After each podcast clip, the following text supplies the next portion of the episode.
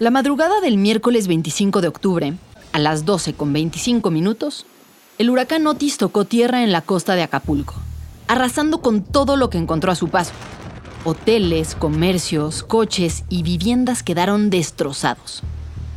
En las 12 horas previas, Otis había pasado de ser un huracán categoría 1 a uno categoría 5, dejando una ventana mínima de tiempo para reaccionar ante las nuevas dimensiones de la amenaza que se presentaba.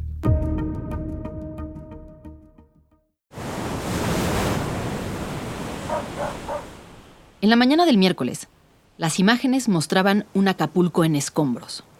Colchones, refrigeradores y sillones flotando en el agua.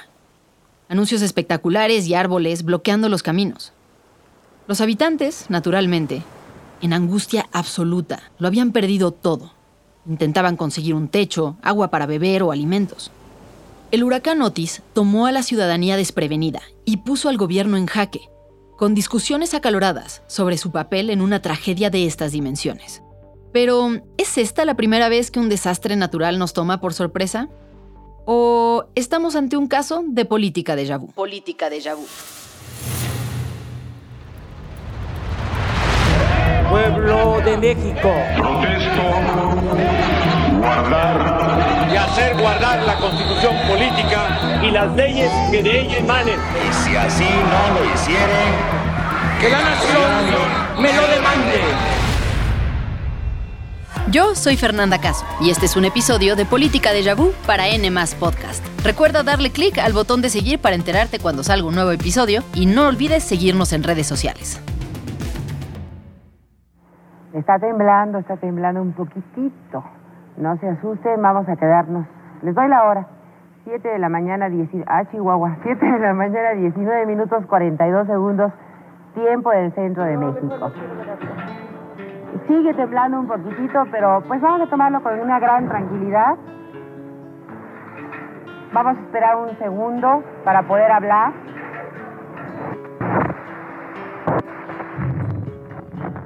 Eran las 7.19 de la mañana del 19 de septiembre de 1985, cuando un temblor de magnitud 8.1 en la escala de Richter azotó la Ciudad de México. El noticiero del Canal 2, a los pocos segundos de iniciado el terremoto, quedó fuera del aire. Los derrumbes habían empezado, y la desesperación y la incertidumbre empezaban a crecer.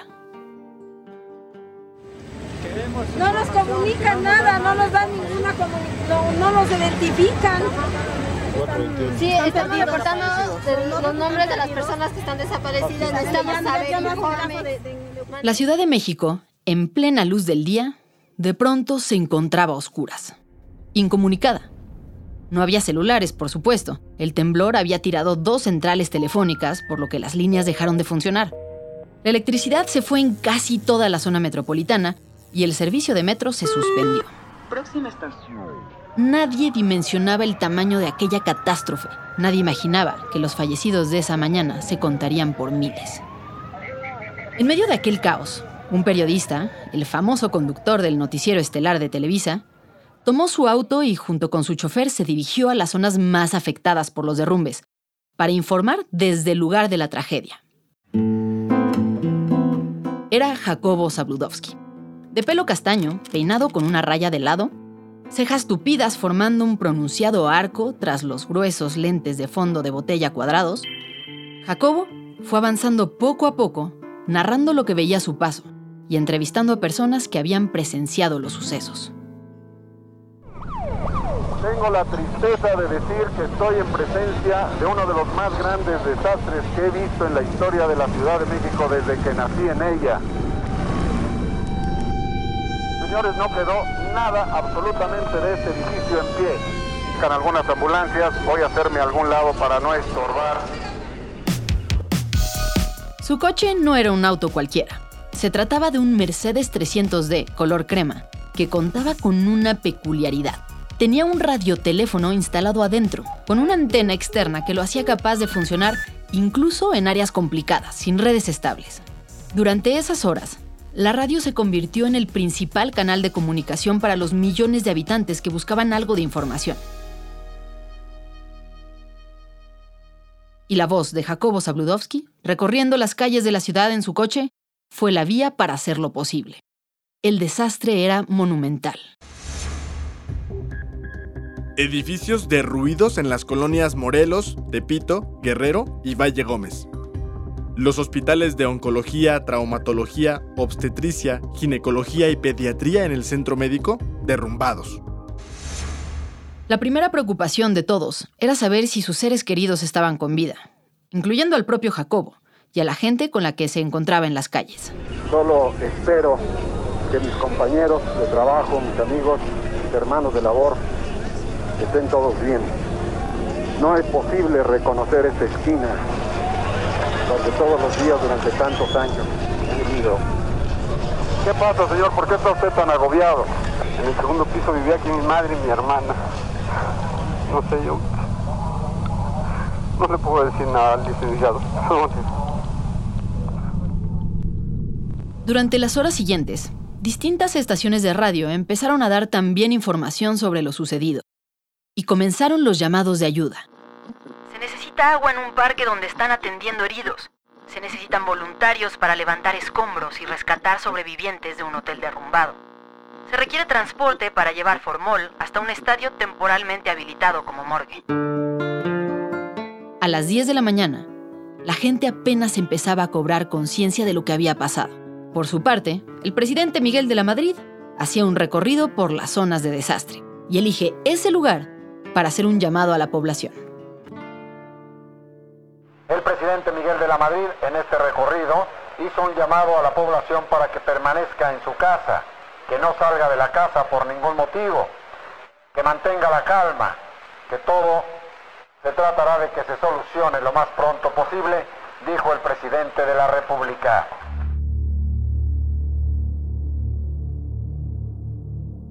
En medio del caos, le pedían a la gente no salir de su casa. Aseguraban que el gobierno se encargaría de atenderlo todo. Y sin embargo, el gobierno no se estaba encargando. Al día siguiente, el 20 de septiembre, una fuerte réplica del sismo volvió a sacudir la tierra y cayeron otros 60 edificios más. El caos reinaba y el gobierno simplemente no se hacía presente. Durante los primeros días después del sismo, la ayuda gubernamental corrió a cuentagotas y fue claramente insuficiente.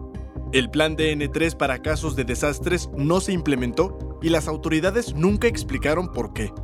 Las dependencias actuaban sin comunicación y coordinación. Se tomaban decisiones erráticas, los funcionarios intentaron minimizar los daños ante los medios nacionales e internacionales y no se consiguió hacer una lista completa de fallecidos ni desaparecidos. Uno de los problemas más graves fue el del agua potable. Debido a los daños causados a las redes de distribución, más de un millón de personas quedaron sin este servicio. Constantemente han estado llegando pacientes, pacientes de los derrumbes del centro. Algunos de ellos han llegado en helicópteros trasladados de otros hospitales como el Balbuena y Rubén Leñero, que ya se saturaron. A pesar de este escenario, el gobierno insistía en pedirle a la gente quedarse en su casa y dejar que ellos, los expertos, resolvieran la crisis. El mismo mensaje lo dieron los empleados del gobierno una y otra vez. La, eh, persona de, rescate y seguridad nos dijo de poder ayudar, pero no vengan de balde, no lo haga de balde, no quiera venir a traerlo, délo a que alguien lo transporte, por favor. Es la súplica que les podemos hacer. Nosotros mismos estamos siguiendo indicaciones eh, de policías y de, la gente del ejército para no obstaculizar los trabajos de médicos y de rescate y sí tratar de ayudar en lo que podamos.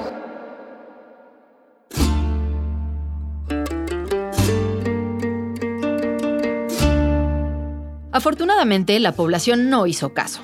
La gente no se quedó en su casa.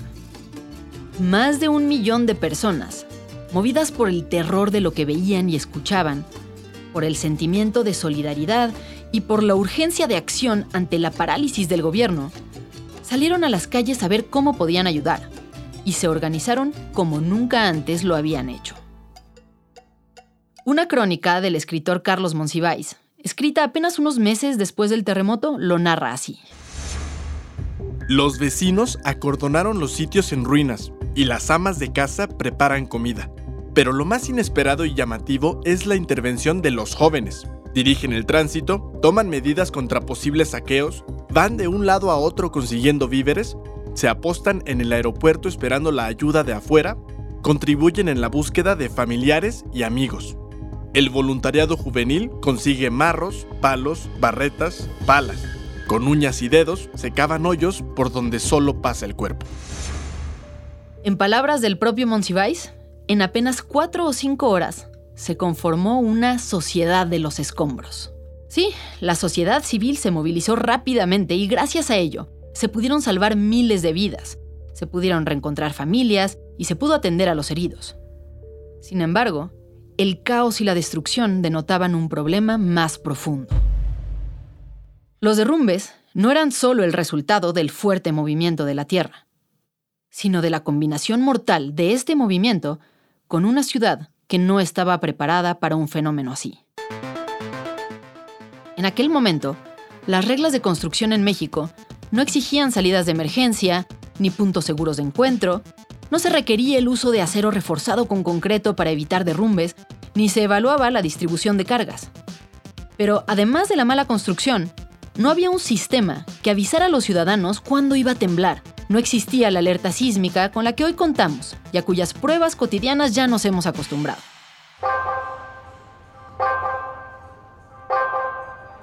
Prueba de audio.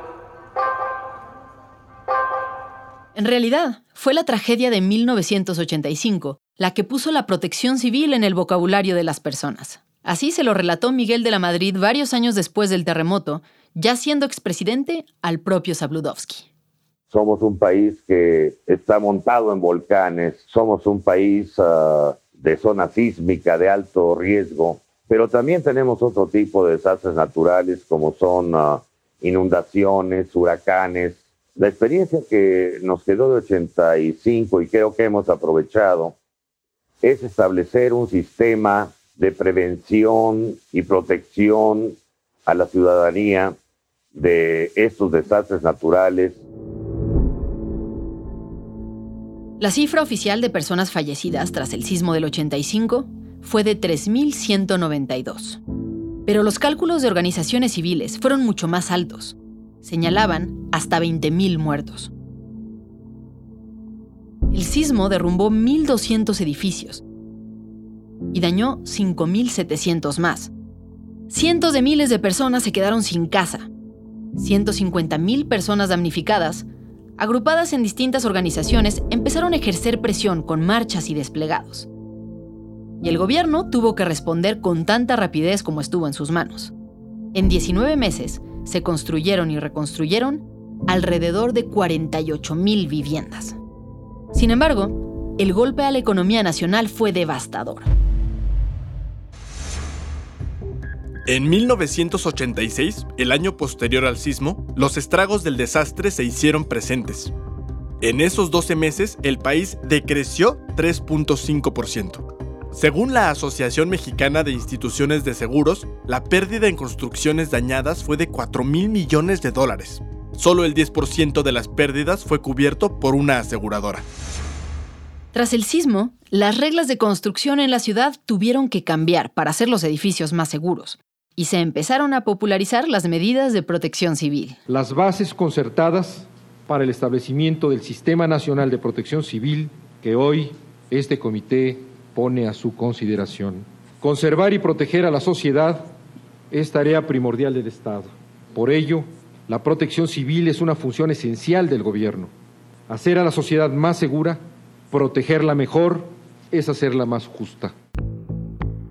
Y el 6 de mayo de 1986 se anunció la creación del Sistema Nacional de Protección Civil, con el objetivo de realizar acciones coordinadas para proteger a la población de los peligros en el territorio, ya fueran de origen natural, como los sismos o huracanes, o aquellos originados por la actividad humana, como muchos incendios.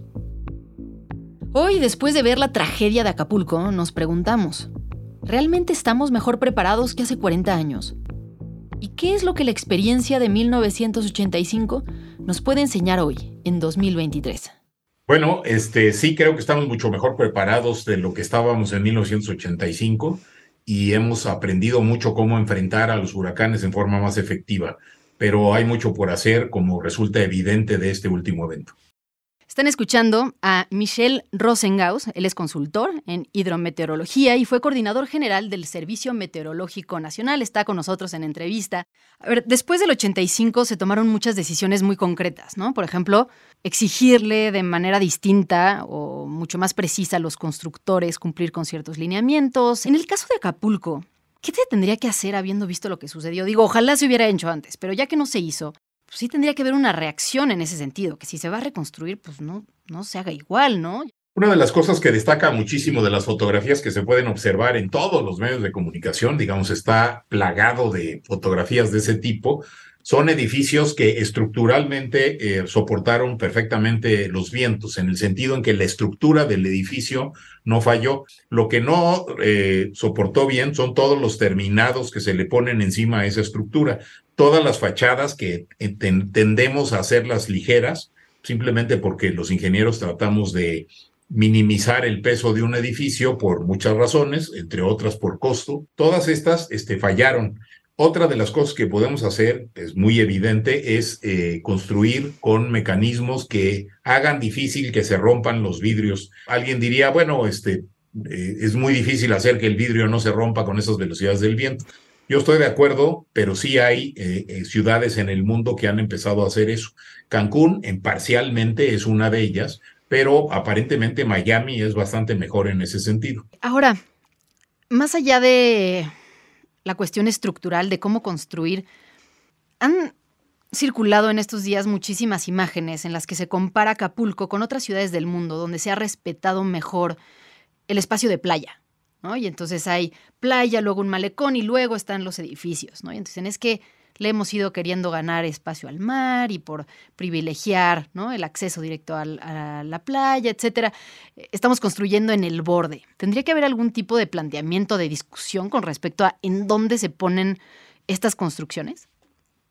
Por supuesto, este, digamos, así eran las ciudades este, antiguas mexicanas, los puertos mexicanos tenían el malecón, pero del lado de la playa del malecón estaba la playa y estaba el mar. Eso se fue perdiendo con esta modernidad que tenemos y entonces tratamos de colocar los edificios y la alberca, este, digamos, bajar de la alberca y tocar el agua de mar, ¿no? Y tocar la, arena de la playa, etcétera, etcétera. Eso está bien, está bonito, a mí también me gusta, pero eh, lo hace mucho más vulnerable. Eh, ciertamente este, tenemos que construir mucho más lejos de las playas. Entiendo que en Quintana Roo hay reglamentos que eh, tratan de impedir que eso ocurra, pero este, los intereses comerciales este, han hecho mella en esos, eh, en esos permisos. Aquí hablamos del terremoto del 85 y pues de un muy mal manejo por parte del gobierno, cómo tuvo que entrar la sociedad civil y tal, pero hay ejemplos en la historia de los huracanes en México que tal vez podamos tomar como referencia de cosas que se han hecho bien o de lecciones de cosas que se han hecho mal y que tendríamos que poner en práctica en adelante.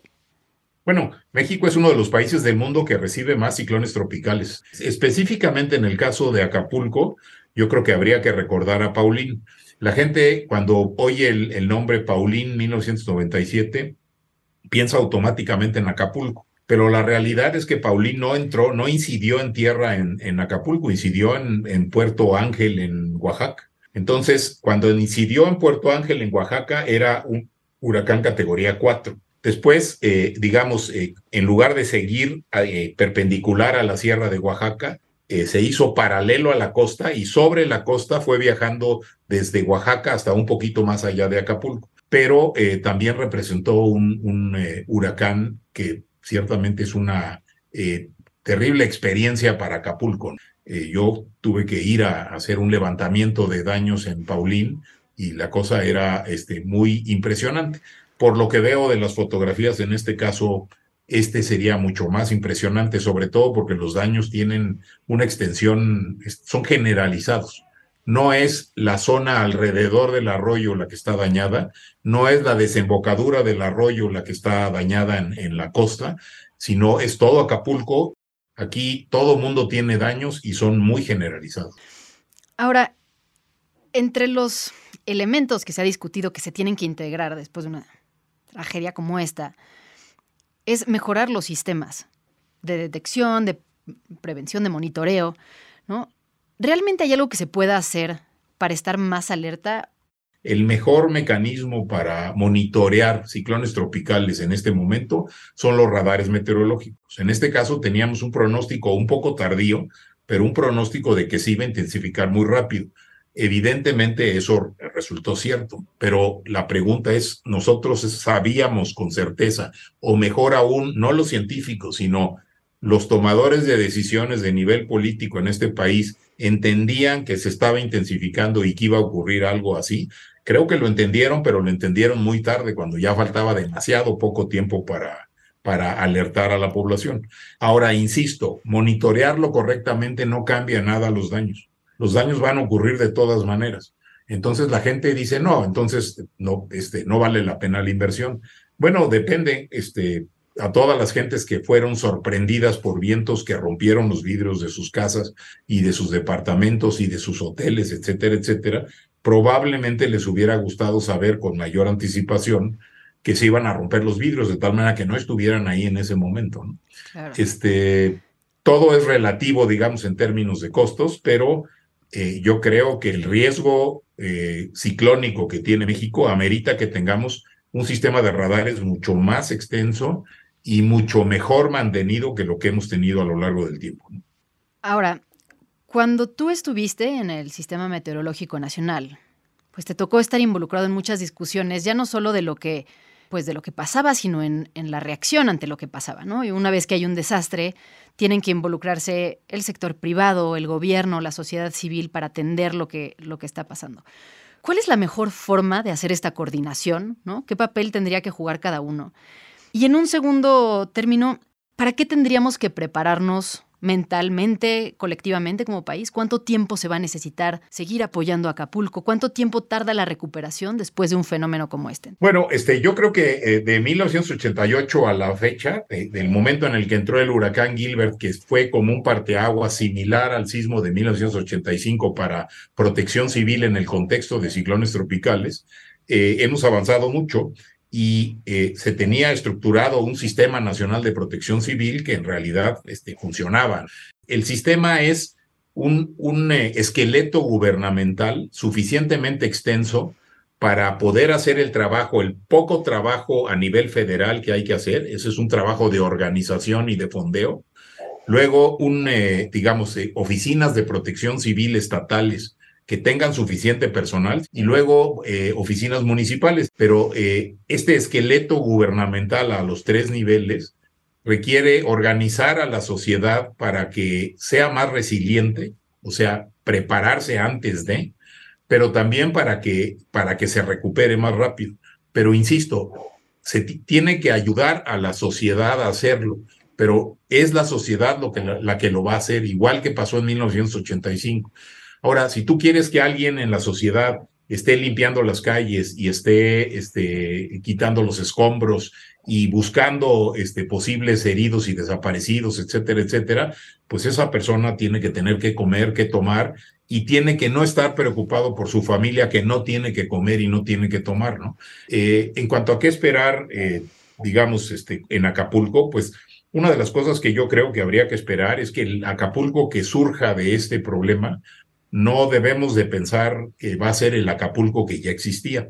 El Acapulco que ya existía era sumamente vulnerable, sumamente vulnerable. Eso no hay discusión, ¿no? Cualquier persona de México que sepa lo que está diciendo sobre protección civil probablemente consideraría Acapulco uno de los lugares más vulnerables. Yo creo que hay que hacer inversiones muy fuertes en Acapulco, hay que facilitar que la iniciativa privada haga inversiones muy fuertes que tiene que hacer hay que organizar de alguna manera que eh, haya trabajos, eh, digamos, temporales para cientos de miles de personas que no van a tener este, ingresos eh, durante un largo tiempo. Este, algunas de ellas, este, por ahí hablaban de que de aquí a la Navidad ya va a estar bien la cosa. Yo creo que no.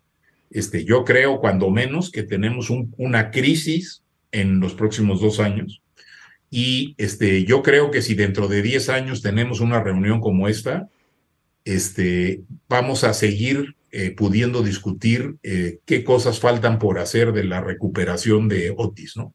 Pues como ya escucharon, lo que estamos viendo con el huracán Otis no es exactamente un déjà vu, pero sí hay mucho que aprender de la experiencia de desastres naturales en el pasado.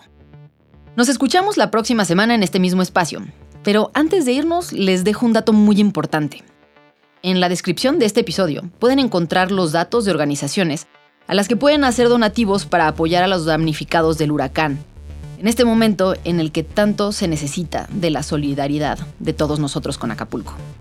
No olviden seguir las redes sociales de Nemás, compartir este episodio con sus amigos, conocidos o familiares a los que les gusta la política o que solo quieren estar más enterados. Y les dejamos una encuesta en Spotify. Nos interesa mucho conocer lo que piensan. Por ahí los leemos.